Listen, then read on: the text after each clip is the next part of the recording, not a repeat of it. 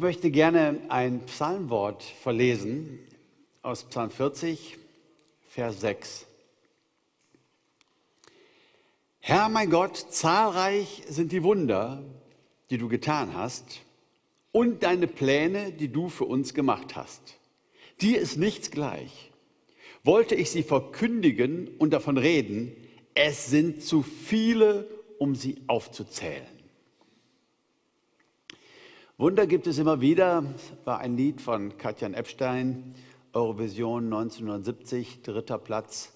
Man muss es nicht gehört haben. Aber es fiel mir ein als Titel dieser Predigt, ähm, weil der Psalmist davon schwärmt, dass es so viele Wunder gibt, dass man das überhaupt nicht erzählen kann. Er könnte, der Psalmist sagt, ich könnte, wenn ich davon reden wollte, ich, ich könnte das überhaupt nicht bringen. So viele Wunder passieren. Nun, ich kann mich daran erinnern, ich war noch Kind, Anfang der 70er Jahre.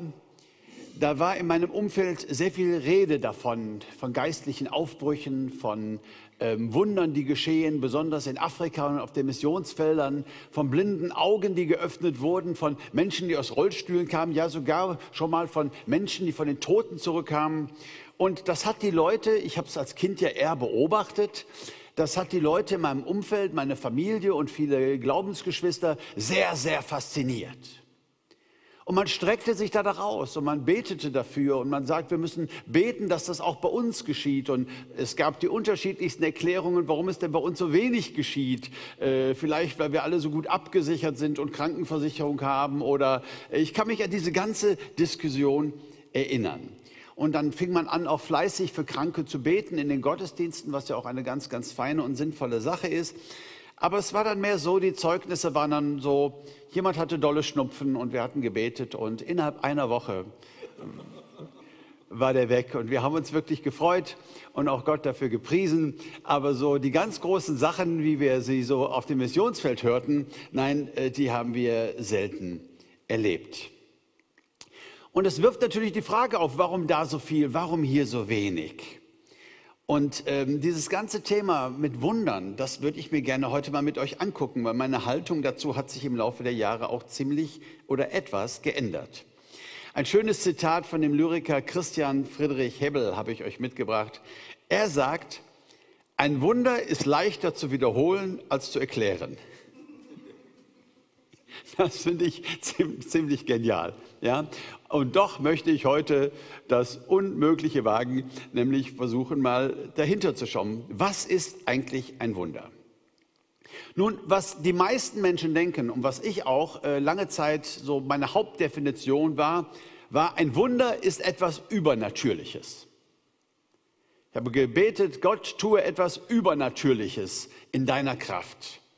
Ähm, ich sage mal so, wenn ich mein iPad jetzt loslasse, dann fällt es zu Boden. Das ist kein Wunder. Das würdet ihr genauso erwarten. Ihr würdet denken, oh schade. Wenn ich mein iPhone aber jetzt loslasse und es schwebt durch den Raum, dann würde ich sagen, das ist ein Wunder. Das ist einfach nicht zu erwarten, das ist nicht zu erklären. Wieso kann dieses äh, iPhone äh, durch, den, durch den Raum schweben? Das heißt, ein Wunder ist etwas Übernatürliches.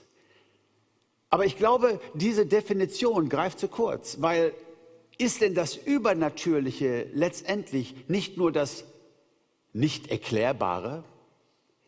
Und es ist nicht irgendwie auch ein ziemlicher menschlicher Hochmut zu sagen, alles, was wir erklären können, ist das Natürliche. Und alles, was wir nicht erklären können, das ist ein Wunder.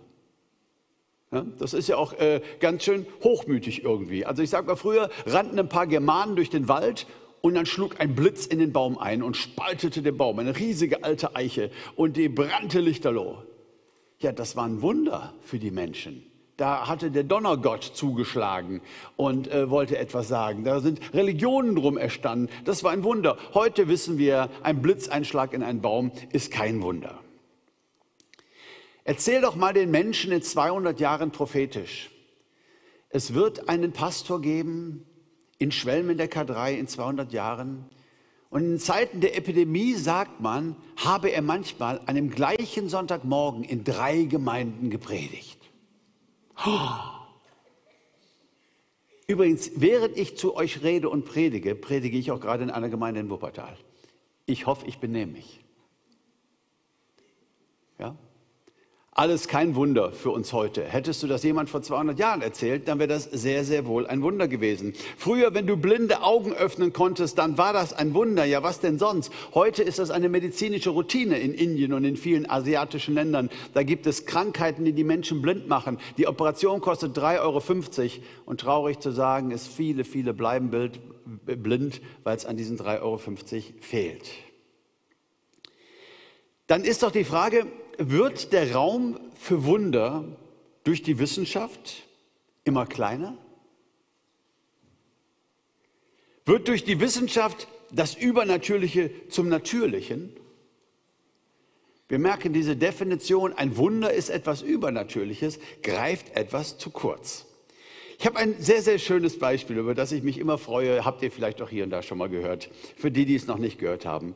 1930 gab es einen bekannten Aerodynamiker und der hat gesagt, dass die Hummel fliegt, ist ein Wunder. 1930, so lange ist es nicht her. Wir können nicht erklären, warum das Vieh fliegt. Die Rechnung ist folgende. Sie hat 0,7 Quadratzentimeter Flügelfläche und das Pummelchen wiegt 1,2 Gramm. Und bei allem, was wir Aerodynamiker, wir Wissenschaftler über das Fliegen wissen, die Hummel kann nicht fliegen. Nun, gut ist, dass die Hummel auch weder Deutsch noch Englisch kann und das nie gehört hat, sonst hätte sie vielleicht auch aufgehört. Aber weil sie nur Hummelisch spricht, kam diese menschliche Erkenntnis niemals zu ihr und sie ist kackdreist einfach weitergeflogen. Ein Wunder. Übrigens ist die Hummel schon auf dem Mount Everest gesehen worden, auf 5000 Meter. Sie ist damit das höchst fliegende Insekt, das wir kennen. Und erst 1996, also für den alten Mann vorgestern, mehr als 60 Jahre danach kommt der britische Forscher C.P. Ellington und er beweist, passt auf, ihr werdet es nicht glauben, die Hummel kann fliegen ein Durchbruch in der Aerodynamik. 1996, die Hummel kann fliegen. Und zwar geht es darum, sie hat sehr, sehr bewegliche Flügel und deshalb ist sie zu 200 Flügelschlägen pro Sekunde in der Lage und deshalb kann sie sehr wohl fliegen. Nun darf sie beruhigt weiterfliegen, aber sie ist entzaubert. Das Wunder ist vorbei. Es ist kein Wunder, dass die Hummel fliegt. Dann gibt es andere Leute, die auch große Mühe mit Wundern haben, das sind so Mathematiker, die kommen über Wahrscheinlichkeitsrechnung. Weißt du eigentlich, wie groß die Wahrscheinlichkeit für äh, sechs Richtige im Lotto sind? Ich sag's dir, es ist 1 zu 15 Millionen. Das heißt, einer von 15 Millionen Lottospielern hat sechs Richtige, hin und wieder mal. Jetzt könnte es durchaus sein, dass der Christ ist, Klammer auf, das ist kein Beitrag zum Thema Christsein und Glücksspiel, äh, müssen wir nicht diskutieren, nur ein Beispiel, Klammer zu. Jetzt könnte es sein, dass der Christ ist und gerade einen finanziellen Engpass hat und vielleicht ein Unternehmer ist und er muss Leute entlassen und das will er gar nicht und das tut ihm alles so leid und er betet um ein Wunder und sechs Richtige im Lotto. Könnte aber auch sein, dass es irgendjemand ist. Einer von 15 Millionen. Es ist sehr unwahrscheinlich, dass es passiert, aber es gibt eine Wahrscheinlichkeit, eins von 15 Millionen. Es ist kein Wunder für jemand, der von der Wahrscheinlichkeitsrechnung kommt. Der Arzt sagt, Sie haben eine schwere Krankheit und Ihre Überlebenschance ist ein Prozent. Das bedeutet, von 100 Patienten, die das, von 100 Leuten, die das haben, sterben 99, einer lebt. Das könntest du sein. Es wäre kein Wunder. Und wenn der Arzt gesagt hätte, die Überlebenschance ist bei 0% und du würdest geheilt nach Gebet.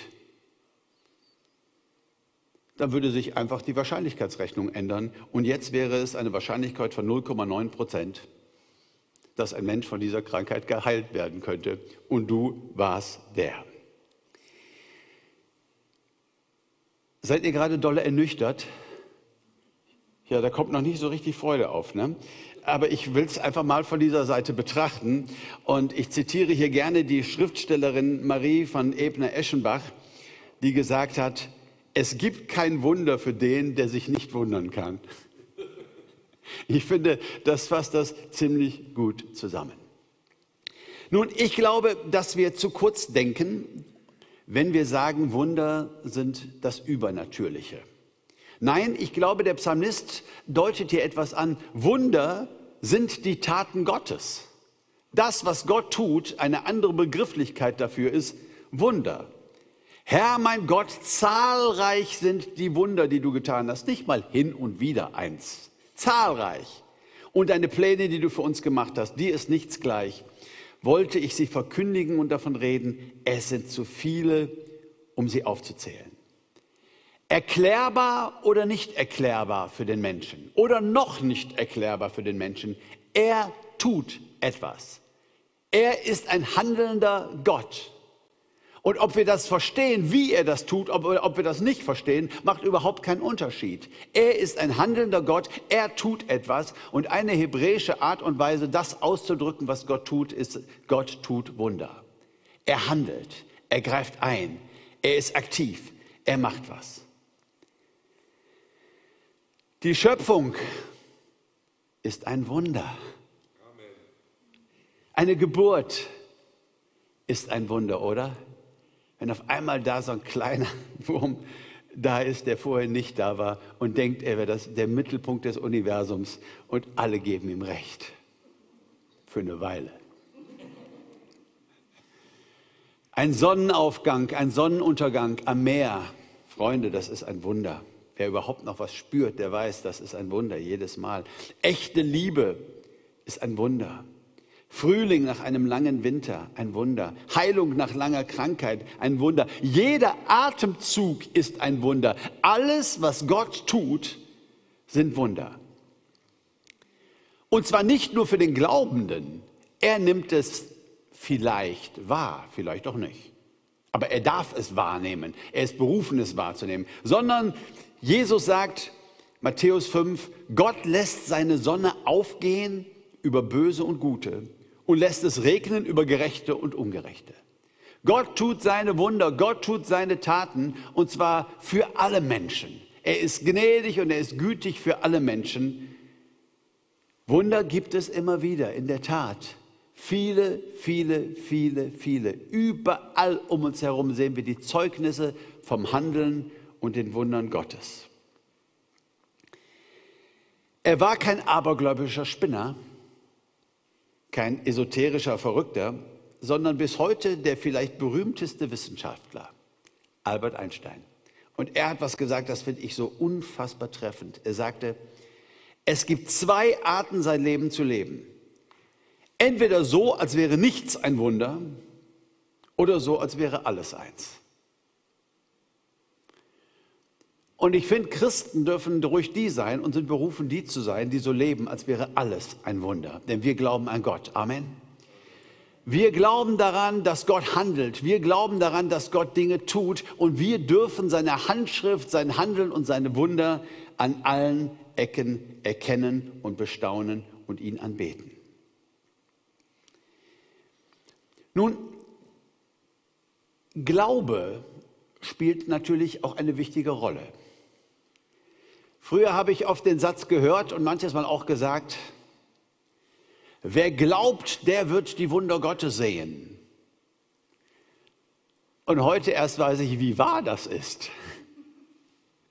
Also früher habe ich so in der ersten Dimension verstanden, ja, das heißt, weil ich glaube, tut Gott sie. So, Kausalitätskette. Aber heute verstehe ich dieser Satz, wer glaubt, wird die Wunder Gottes sehen, auch so, weil ich glaube, sehe ich sie. Der Gläubige sieht sie und der Nichtgläubige und der Wahrscheinlichkeitsmathematiker übersieht sie eben sehr oft. Was heißt Glauben? Glauben heißt, dass ich Gott vertraue. Ich vertraue in ihn, in seinen guten Charakter, in seinen guten und positiven Absichten, dass er es gut mit mir meint. Ich habe eine feste Hoffnung in jeder Situation. Und wenn Menschen um mich herum in Panik geraten, in der Corona-Zeit, dann habe ich vielleicht die Gnade als ein gläubiger Mensch, ich habe auch damit zu tun natürlich, aber doch irgendwie einen festen Glauben, ein Vertrauen zu haben und nicht aus der Kurve zu fliegen. Und ich darf vielleicht in meiner Nachbarschaft äh, eine Insel der Hoffnung sein. Ich darf vielleicht etwas anderes ausstrahlen. Ich habe einen Gott, der verantwortlich ist für mich, der sich um mich kümmert und ich weiß, dass es gut mit mir meint.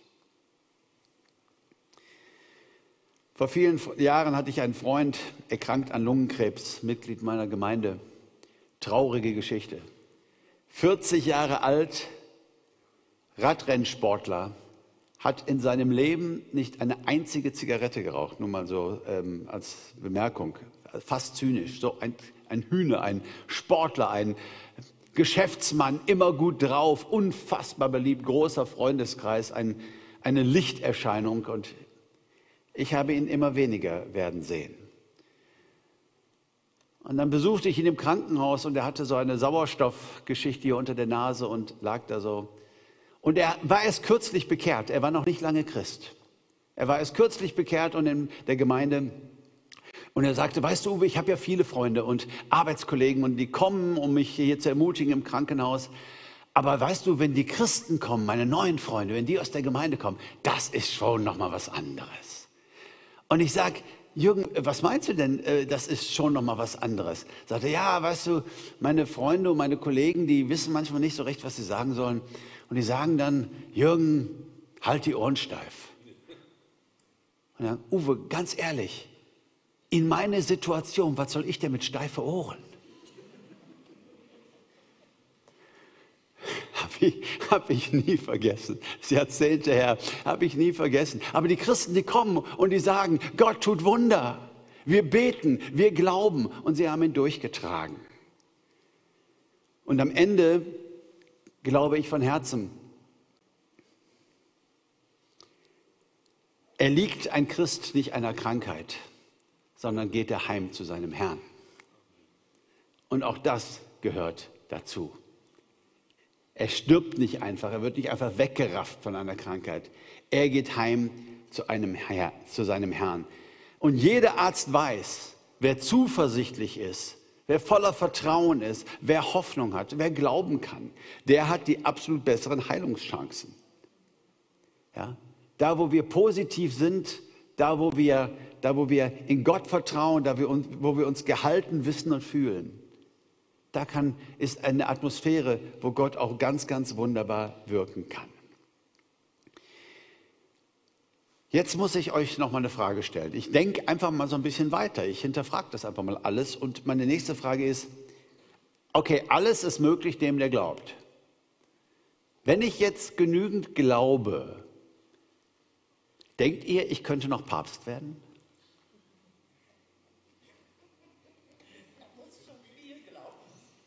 Hallo? Was gibt es denn da zu lachen? Ich glaube, ich wäre schon sehr geeignet. Okay, ich wäre der erste evangelisch-freikirchliche verheiratete Papst. Ja, aber ich meine, müssen wir mal über die Definition von alles sprechen? Alles ist möglich dem, der glaubt. Also ich merke, eine Welle von Unglauben trifft mich hier von der rechten Seite. Aber selbst wenn die Antwort ja wäre und ihr würdet sagen, ja, auf jeden Fall, alles ist möglich, wenn du glaubst, dann ist das möglich, dann könnte ich ja noch mal richtig frech werden und sagen, ja, könnte ich dir vielleicht auch Gott werden? Guck mal, da kommt eine ganz klare Antwort aus dem Publikum. Nein, auf keinen Fall. Zu alles kann nicht Gott werden zählen. Den gibt es schon, der ist ewig, das bist du nicht und äh, geht nicht. Was bedeutet es denn dann, dass alles möglich ist, dem der glaubt? Und ich finde, auch hier gibt unser Psalm eine echte Antwort. Nämlich, dass die Wunder und die Pläne Gottes zusammengehören. Das ist eins. Herr mein Gott, zahlreich sind die Wunder, die du getan hast und die Pläne, die du für uns gemacht hast. Dir ist nichts gleich. Wollte ich sie verkündigen und davon reden? Wovon? Na, von den Wundern und den Plänen. Das ist ein Atemzug. Wunder und Pläne, das gehört zusammen. Wollte ich sie verkündigen und davon reden? Es sind zu viele, um sie aufzuzählen. Der Grund, warum ich höchstwahrscheinlich nicht Papst werde und definitiv nicht Gott, ist, weil es nicht Gottes Plan für mich ist. Gottes Handlungen und Gottes Pläne, die gehen zusammen Hand in Hand. Gott verfolgt eine liebevolle Absicht mit jedem Menschen und plant für uns alle. Und seine Taten und seine Wunder sind Ausdruck dieses Plans. Darum geht es. Gott hat einen Plan für dein Leben. Und alles ist möglich dem, der glaubt, will nicht sagen, dass du jetzt, was weiß ich, dass ich euch mal ein bisschen unterhalten könnte mit ein paar Wundern, die ich hier vorne, so wie so ein Magier oder wie so eine, so eine Zaubershow, mal so ein bisschen krachen lassen. Alle sagen, wow, der hat's aber drauf. Ja, Gott tut Wunder. Wie ein Zauberkünstler. Nein, nein, die Wunder Gottes, die Taten Gottes sind dazu da, um seine Pläne voranzubringen. Wunder Gottes, Pläne Gottes, das ist eins. Und das ist, wo Gott etwas tut und das ist, wo Gott handelt. Wir alle haben eine Berufung und Gott hat geniale Sachen vorbereitet für uns. Er möchte uns ein sinnvolles Leben leben lassen. Keiner von uns ist da, wo er ist, durch Zufall, sondern wir alle wollen unterwegs sein mit den Plänen Gottes und in den Plänen Gottes. So sagt der Paulus in Epheser 2, Vers 10 so eine starke Aussage. Er sagt, denn wir sind seine Schöpfung, erschaffen in Christus Jesus zu guten Werken, die Gott zuvor bereitet hat, damit wir in ihnen wandeln sollen. Gott hat die guten Werke vorbereitet, dass wir in ihnen wandeln wollen. Wer das sehr tief beherzigt, der muss keinen Burnout kriegen beim gute Werke verrichten. Ja? Der weiß, das Leben in guten Werken, das ist ähm, nicht wie mit einem Jeep, mir meinen Weg zu bahnen durch den Dschungel und irgendwie den Weg frei zu kriegen, damit ich hier weiterkomme. Ich könnte rechts fahren, ich könnte links fahren. Es gibt ja so viel zu tun. Ich könnte Mission treiben, ich könnte den Armen dienen, ich könnte die Bibel übersetzen auf Gualagungi. Ich könnte, ach, was weiß ich denn, was ich machen könnte? Es gibt ja so viel zu tun. Ich könnte ausbrennen. Nein, ich bin nicht in einem Jeep auf dem Weg durch den Urwald und Richtung egal, weil ich werde überall gebraucht sondern ich sitze in einer Schwebebahn. Und da geht das los mit Oberbarmen und dann passiert erstmal gar nichts. Und dann kommt Wupperfeld, Dankeschön. Ja? Und vielleicht hat Gott da etwas für mich vorbereitet. Das Wupperfeld-Wunder. Und ich gehe raus und tue mein Ding und ich gehe rein und die nächste ist Wertherbrücke. Genau. Und so hat Gott vorbereitet. Genau an welchem Punkt meines Lebens ich wem begegne und wozu er mich berufen hat. Was für ein Gedanke, dass die Werke, die guten Werke, ich bin, ah, nein, ich bin nicht errettet durch gute Werke, das hat Paulus sehr klar gemacht, aber ich bin errettet zu guten Werken. Und selbst die hat Gott zuvor bereitet, die muss ich mir nicht aus den Fingern saugen. Es ist vorbereitet. Es sind Gottes Pläne und da wird es dann an Gottes Wundern nicht mangeln. Gott zählt auf dich diese Welt zu verändern. Im Kleinen oder im Größeren. Da, wo er dich hingestellt hat, Reich Gottes zu bauen, Not zu lindern, Evangelium zu sagen. Und ich glaube, dass es so wichtig ist, dass wir als Christen mit offenem Herzen unterwegs sind. Was hat Gott geplant? Dass wir in jeder Begegnung die Möglichkeit eines Wunders sehen, eine Handlung Gottes sehen, dass wir immer mit Gott auch in Verbindung sind durch den Heiligen Geist und sagen, was hast du geplant hier in dieser Situation? Was, was, was, darf ich hier, was darf ich hier sagen? Wo darf ich hier Mut machen? Wo darf ich eine Kleinigkeit beitragen, dass deine Wunder geschehen und dass deine Pläne wunderbar aufgehen? Mit Wundern rechnen und staunen und dabei ein Zeuge Jesu sein. Also immer wieder Jesus erleben, immer wieder das Vorbereitete sehen und auch bezeugen können. Ich finde, zu diesem Gedanken der Wunder gehört die Wahrheit, wenn wir sagen, das sind die Taten Gottes und das hat mit seinen Plänen Gottes für dich zu tun. Wenn das wahr ist, dann gehört zur Wahrheit dazu, Gott tut nichts, wenn du nichts tust. Das heißt, diese Wunder haben auch etwas mit uns zu tun und mit dem, was wir tun. Gott tut nichts, wenn du nichts tust. Wir haben letzte Woche über Psalm 8 gesprochen, äh, darüber, dass Gott immer einen Menschen braucht, um auf dieser Erde etwas zu tun. Und das ist so wahr. Wir lesen in Hebräer 11, Vers 8, Durch Glauben gehorchte Abraham, als er berufen wurde, nach dem Ort auszuziehen, den er als Erbteil empfangen sollte. Und er zog aus, ohne zu wissen, wohin er kommen werde. Ja, so ist das oft mit Gott. Gott sagt, mach dich auf den Weg. Und wir wissen so vieles nicht. Ach Mensch, wenn wir immer alles doch wüssten. Wenn wir genau wüssten, wo wir landen werden. Hat der Abraham gewusst, er kriegt einen Erbteil. Aus ihm wird ein großes Volk. Er ist ein alter Mann mit einer alten Frau. Aus ihm soll ein großes Volk werden. Und jetzt überlegt mal alle Wunder, die Israel erlebt hat. Beim Auszug aus Ägypten oder wann auch immer, all die vielen, vielen Wunder, die das Volk Israel jemals erlebt hat, hier fängt es an. Abraham, mach dich auf. Ich habe einen Erbteil für dich. Und er zieht los und keine Ahnung, was werden soll. Und dann entfalten sich die Wunder Gottes. Ich finde, das ist, das ist so, so, so anschaulich, so exemplarisch für das, was ich hier sage. Gott tut nichts, wenn du nichts tust. Glaube bedeutet Aufbruch. Glaube bedeutet, wir machen uns auf und wir sind unterwegs mit den Plänen und den Wundern Gottes. Wir sind nicht Wunderkonsumenten und setzen uns mal zurück und sagen, naja, wenn Gott das will, dann kann er das ja tun. Sondern wir spielen eine aktive Rolle bei den Wundern Gottes. Wir sind unterwegs mit seinen Plänen. Wir sind im Gebet und sagen, dein Reich komme, dein Wille geschehe, wie im Himmel, so auch auf Erden, vor allen Dingen auf diesem Stück Erde hier. Da soll dein Wille geschehen. Was hast du geplant, Herr? Was hast du vorbereitet?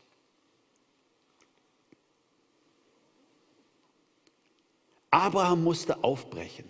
Und er musste unterwegs bleiben. Er ist immer wieder mal sesshaft geworden und Gott musste neu reden. Und ist das nicht schön, dass Gott das tut? Immer wieder neu zu uns reden und zu sagen, Junge, du bist schon wieder sesshaft geworden. Was ist das mit uns Menschen, dass wir immer so dann die Sicherheit suchen, die Sicherheit der Sesshaften. Und Abraham musste sich wieder neu aufmachen, aber es durfte er auch, damit die Pläne Gottes sich erfüllen konnten und die Wunder Gottes sichtbar wurden. Gott braucht Menschen für seine Pläne und Wunder, immer. Ja. Das Letzte, was Gott ganz alleine getan hat auf dieser Erde, war die Schöpfung.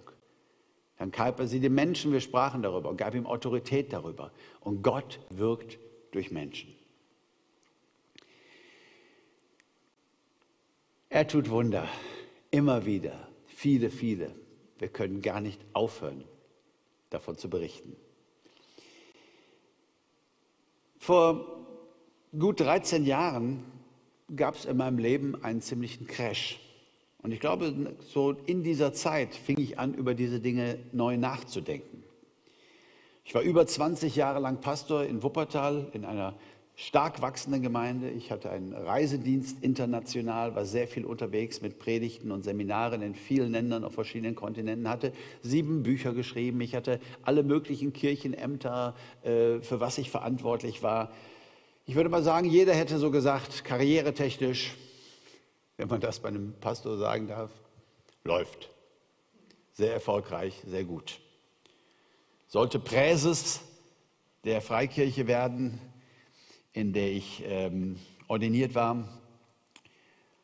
Aber ich merkte irgendwie, so, seit ich so Anfang 40 war, eine neue Sehnsucht in mir, mitten in dieser Welt etwas bewegen zu wollen ich hatte irgendwie immer mehr Mühe, dass mein Leben und das, was ich tat und das, was ich bewegte, das war ja einiges, aber es war immer aus dem Frommen in das Fromme und wieder aus dem Frommen in das Fromme. Es war ein einziges mich aufhalten in einem frommen Ghetto und das Gefühl, umringt zu sein in einer Welt, nein, die ist schon auch real. Aber es gibt mehr da draußen und ich fehle in dieser real existierenden Welt. Ich hatte Sehnsucht nach mehr Kreativität und Kunst, dafür war überhaupt keine Zeit mehr. Das waren Dinge, die waren mir früher sehr, sehr wichtig. Und ich hatte Sehnsucht danach, den Armen zu dienen. Ich hatte Sehnsucht danach, in dieser real existierenden Welt etwas zu hinterlassen, was mehr ist als viele Christen, als Gemeinde. Ich meine, das ist alles wunderbar, aber ich hatte Sehnsucht nach etwas Neuem. Hatte zu viel von mir aufgegeben, vielleicht auch ein bisschen für den Erfolg, den ich dann erleben durfte. Kurzum, es hat mich übel erwischt. Ich habe da so einige Jahre so diese, diese, diese Spannung gespürt und dieses Zerrissensein. Und dann mit 44 kam der Burnout und nichts ging mehr. Nichts ging mehr, gar nichts ging mehr. Eine ganz, ganz große Kraftlosigkeit, Depression, Ängste, Angstzustände, die sich verselbstständigten. Und weißt du, wenn du gerade noch auf einem ziemlich hohen Ross unterwegs warst und viel bewegt hast und große Pläne für die Zukunft, du bist 44 und ein Arzt spricht das Wort Berentung aus. Ich glaube, da muss man gewesen sein, um nur zu ahnen, was es mit einem macht. Berentung, was? Ich? Ich Energiebündel, ich Aufreißer, ich Macher, Berentung. Ja, nichts ging mehr. Irgendwie lag mein Leben in Einzelteilen vor mir. Und es war mir so, als würde Gott zu mir sprechen an einem Tag und sagte, was willst du? Baust wieder zusammen. Auf geht's. Was ist denn deine Vision? Wie willst du denn leben? Was willst du denn machen? Komm mal hoch mit dem Hintern. Mach mal. Musik mit Mitte 40, damit anfangen. Viel nachholen, Texte schreiben, das ist doch irgendwie abgefahren, oder? Der Zug. Eine politische Karriere, die Welt retten und das alles ohne Kraft, das alles aus diesem Burnout heraus. Was meinst du mit komm mal hoch? Was meinst du mit dann fang mal an? Was meinst du damit? Ich bin, ich habe einen Burnout, wenn wir das noch nicht verstanden haben. Das ist gerade hier das Problem. Sonst hätte ich ja den anderen Kram weitermachen können. Letztendlich war ich so zögerlich wie Abraham, als ich mich aufmachte und nicht wusste, wo ich hinkommen werde und wie mich das hinbringen würde. Aufbruch ins Ungewisse. Die ersten Lieder zu schreiben, die ersten Auftritte in Clubs und Kneipen von einer Handvoller Leute. Und so viele Hindernisse. Ja, so viele. Es gibt ja so viele Entschuldigungen. Es gibt ja so viele Erklärungen und Hindernisse. Ängste. Ich bin vielleicht nicht gut genug. Es ist zu spät, der Zug ist abgefahren. Weißt du, lieber Gott, man sagt so im Musikbusiness, was man nicht bis 30 erreicht hat, das wird man nie wieder erreichen. Und ich sah Gott lächeln und hörte, wie er sagte, ach so, gut, dass du mir das mal sagst.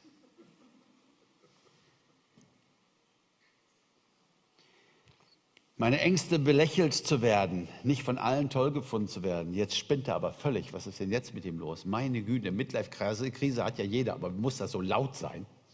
Glaube, das ist der Satz meines Lebens, seit meiner Kindheit. Muss das denn so laut?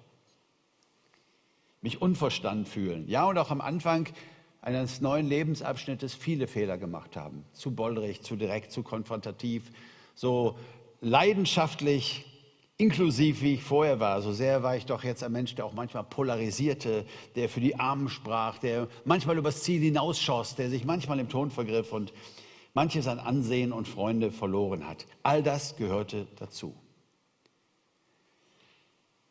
Aber es entwickelte sich etwas mit all den Zweifeln, mit all dem immer wieder sesshaft werden. Ich kann Abraham so gut verstehen, immer wieder denken, ach komm, muss doch nicht. Und Gott sagen, brich auf, brich auf, ich habe etwas vorbereitet. Und dann zu erleben, wie ich begann, CDs zu produzieren, viel unterwegs zu sein, Freunde für meine Musik zu finden, heute zum Teil davon zu leben. Die sechste CD ist gerade am Werden, ich kann es gar nicht glauben. Einen Verein zu gründen, Schlussstrich, wo wir heute mit 120.000 Euro im Jahr mittlerweile, mein kleiner Verein, Kinder vom Strich holen können in Bangladesch und in Indien, in der Dominikanischen Republik und teilweise auch in Deutschland.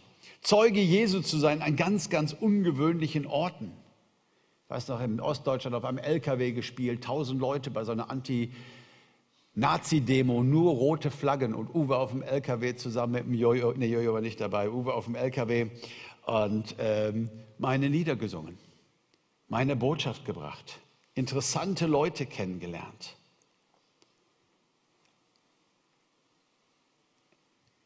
Alles keine Wunder, alles erklärbar, was da passiert ist dann. Aber aus meiner Sicht und wie ich am Boden lag und wie ich kraftlos war und wie Gott zu mir sprach, komm Junge, ein neuer Aufbruch, eine neue Zeit. Gleichzeitig war ich noch Part-Time-Pastor in einer Gemeinde bei Köln für zehn Jahre lang und durfte sehen, wie Gott das gesegnet hat, wie diese Gemeinde ganz, ganz enorm gewachsen ist und geheilt wurde und nach vorne kam.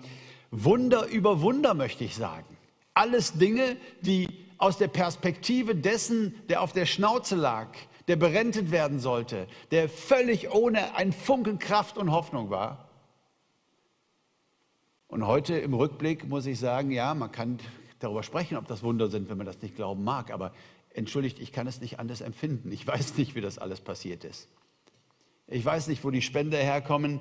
Ich weiß nicht, wo die ganzen Leute herkommen. Ich weiß nur, irgendwas hat funktioniert. Wunder gibt es immer wieder. Wunder geschehen, wenn wir gehorsam sind. Wunder geschehen, wenn wir vom Hintern hochkommen und dann wird seine Kraft in unserer Schwachheit vollkommen und Gott tut das, was er vorbereitet hat vor Grundlegung der Welt. Keiner von euch heute hier, keiner von euch zu Hause ist ein Zufallsprodukt und existiert nur einfach so. Nein, jeder von euch ist berufen zu leben. Gott hat Pläne in deiner Nachbarschaft, an deiner Schule, an deinem Arbeitsplatz. Da bist du nicht umsonst. Es ist kein Zufall. Und ich bete, dass wir heute Morgen zumindest diesen Gottesdienst mit dem Gebet verlassen, Herr, zeig mir, wo ich sehr sesshaft geworden bin.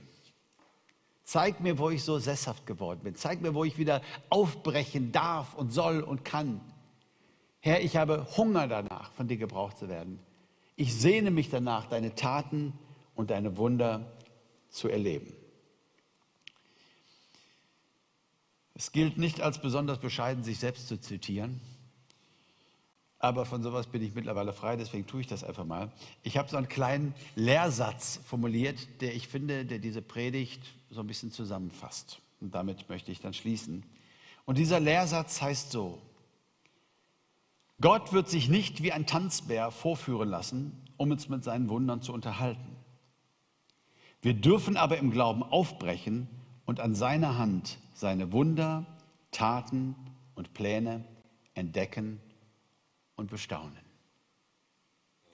Wie genial ist das denn? Amen. Hallo, ich freue mich, dass du dir meine Predigt angehört hast und ich hoffe so sehr, dass was für dich dabei war, was dich gestärkt hat für dein Glaubensleben. Wir bauen hier auf dieser Seite meine Prediathek auf und stellen das gerne kostenlos zur Verfügung und hoffen, dass es ganz vielen Menschen zum Segen wird. Ich habe eine Bitte und äh, die möchte ich einfach gerne äußern. Wenn du möchtest, ich würde mich riesig freuen, wenn du uns unterstützen könntest in unserem Kampf gegen Kinderprostitution auf der ganzen Welt. Das ist mir ein großes Herzensanliegen. Deshalb habe ich Schlussstrich gegründet. Und ähm, die Informationen findest du hier. Und sei dabei und hilf uns, was wirklich Gutes zu tun. Ganz, ganz herzlich.